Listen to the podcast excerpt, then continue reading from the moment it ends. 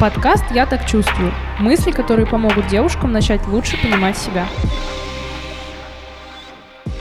Всем привет, я Шоколитка, ведущая подкаста «Я так чувствую», психолог в методе эмоционально-образной терапии и блогер.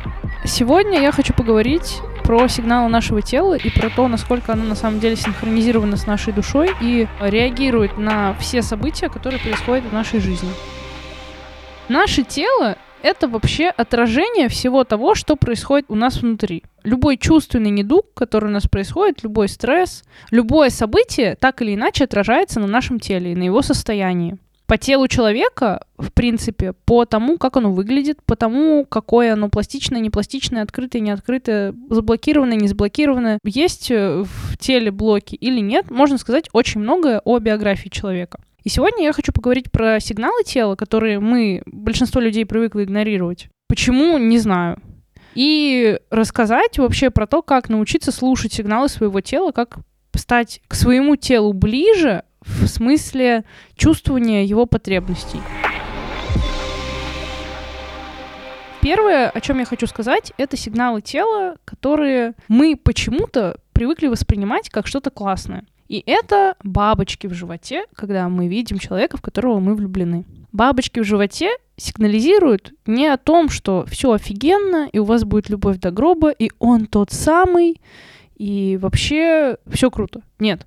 Бабочки в теле — это реакция организма на стресс, и это чувство на самом деле тревоги когда мы испытываем переживания, когда наше тело понимает, что сейчас будет больно, сейчас будем топтаться по травме детской, тело сигнализирует, но мы почему-то это воспринимаем за бабочки в теле и вообще все круто. Ребята, если вы чувствуете бабочки в теле, знайте, ваше тело вам говорит о том, что с вами не тот человек. Не нужно пытаться с ним лепить горбыля, ничего не получится. Вы сделаете друг другу больно, и на этом разойдетесь.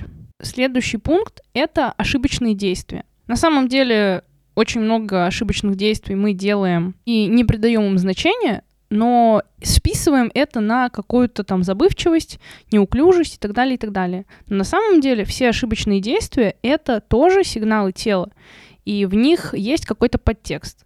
То есть не случайно вы оговариваетесь, не случайно вы ударяетесь.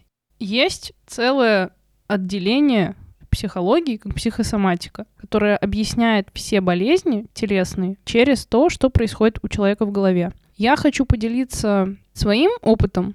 У меня в жизни была ситуация, которую я не переносила. Это были недоотношения с одним молодым человеком. Все было очень непонятно и на протяжении очень долгого времени на чувственном уровне я не могла это терпеть, меня это настолько достало, что я просто не знала, что с этим делать, и мое тело перестало переваривать эту информацию, и меня начало тошнить везде и из-за всего. Тогда я очень сильно испугалась, я пошла к врачу, я сдала анализы, я даже сходила на гастроскопию и на полное УЗИ брюшной полости, где доктора мне сказали, девушка, у вас все нормально. Типа, что вы суетите? Я начала разбираться с этой темой, я начала копаться в глубину, и я поняла, что причина действительно в голове, в отношениях с этим молодым человеком, и что я настолько не перевариваю всю эту ситуацию, что мое тело просто тоже ее не переваривает. И так проявляется. Поэтому если вы замечаете в себе какие-то симптомы, при этом вы здоровы и по анализам все норм, задумайтесь, а все ли хорошо у вас э, в жизненном контексте. Какая ситуация происходит параллельно, с которой вы тяжело справляетесь.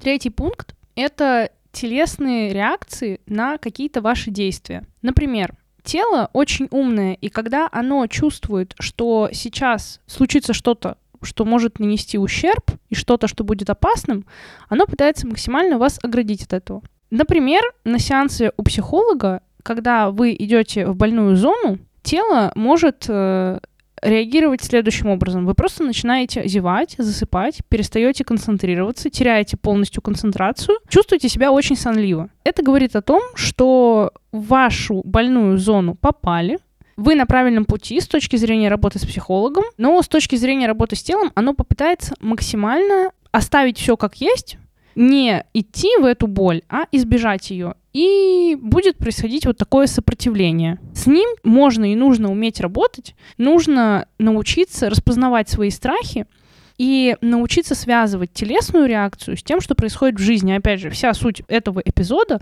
в том, чтобы донести мысль, как важно связывать контекст жизни и процессы в теле. Когда тело будет чувствовать опасность, оно будет пытаться максимально вас оградить от этой опасности разными способами. Один из них — это сонливость. Поэтому, чтобы, в принципе, избежать таких телесных реакций, ну, избежать их, конечно же, не получится полностью, но чтобы научиться их контролировать, нужно идти в терапию, и нужно работать со своими страхами, и нужно, в принципе, учиться самоанализу. То есть не обязательно просиживать все дни у психолога, нужно учиться просто проводить какие-то самые примитивные причинно-следственные связи. То есть у меня в жизни происходит вот это, это вызывает у меня следующие чувства, что я с этим делаю и как я к этому отношусь. И то есть я записываю подкаст. Э, чтобы отслушать его, э, мне нужно выделить себе три часа в неделю. Я могу бояться того, что у меня, например, не получится. Поэтому мое тело будет чувствовать эту опасность, особенно если я нарцисс, который не готов справляться со своими неудачами, а я нарцисс, который не готов справляться со своими неудачами. Мое тело не хочет испытывать эту боль. Оно будет максимально стараться ограждать меня от нее. То я захотела спать, то у меня появились э, резкие дела, то заболел зуб. И будут случаться все больше и больше ситуаций, которые не позволят мне сесть и отслушать этот подкаст, чтобы выбрать нужную информацию, которую я хочу внести в эпизод. Так и будет работать наше тело. Но если я оставлю это как есть, то подкаст никогда не выйдет. А если я буду работать со своими страхами и скажу себе, так, окей, чего я боюсь? Я боюсь э, неудачи? Ну, блин, я, во-первых, не 100 рублей, чтобы всем нравиться, а во-вторых, кто не падал, тот не летал. Поэтому неудачи есть у всех, и я готова с ними справиться, и я готова шагнуть в эту неудачу, чтобы потом из неудачи сделать шаг еще больше вперед во что-то очень крутое. И вот так вот, в принципе, это и расщелкивается. Я поняла, что мне мешает, и все. И тело уже такое, а, да, вот так? Ну ладно, погнали, отслушаем этот эпизод. Три часа подкастов, поехали. Поэтому учитесь отслеживать свои реакции, и учитесь расщелкивать свои страхи. То есть учитесь саморефлексии, ребята. Это очень крутой навык. Еще один сигнал тела, который сигнализирует нахождение неправильного партнера рядом с вами, это отсутствие сексуального желания. Конечно же, не хотеться заниматься сексом может по разным причинам. Кто-то просто устал после работы, кто-то обижен на партнера, поэтому не хочет заниматься с ним сексом. У кого-то просто низкая либидо. Ну, причин тысяча. Но если вы понимаете, что они все вам не подходят, и здесь дело в чем-то другом, то вполне возможно, что с вами просто находится рядом не тот человек. Если у вас, в принципе, есть подозрение относительно своего нынешнего партнера, и вы понимаете, что что-то где-то не так, и тело плюс ко всему финалит это своей реакцией и отсутствием сексуального желания, задумайтесь, тот ли человек рядом с вами находится. И тогда в таком случае задайте себе вопрос, а мне вообще норм с этим человеком? А как я себя чувствую рядом с этим человеком, а как этот человек чувствует себя рядом со мной вообще, что он значит в моей жизни, кем он приходится. И все ли в этой сфере хорошо, в сфере вообще моих отношений. Наше тело изначально знает, правильный рядом с нами партнер или нет. Нужно просто научиться прислушиваться к нему и перестать игнорировать его сигналы. Это сделать непросто, но это возможно. Чтобы это сделать, первым шагом к улучшению своего контакта с телом будет концентрация на своих чувствах. Поставьте себе будильники, например, 10 раз в день, и записывайте в заметке, что вы чувствуете телесно, что вы сейчас ощущаете, что вы чувствуете в теле.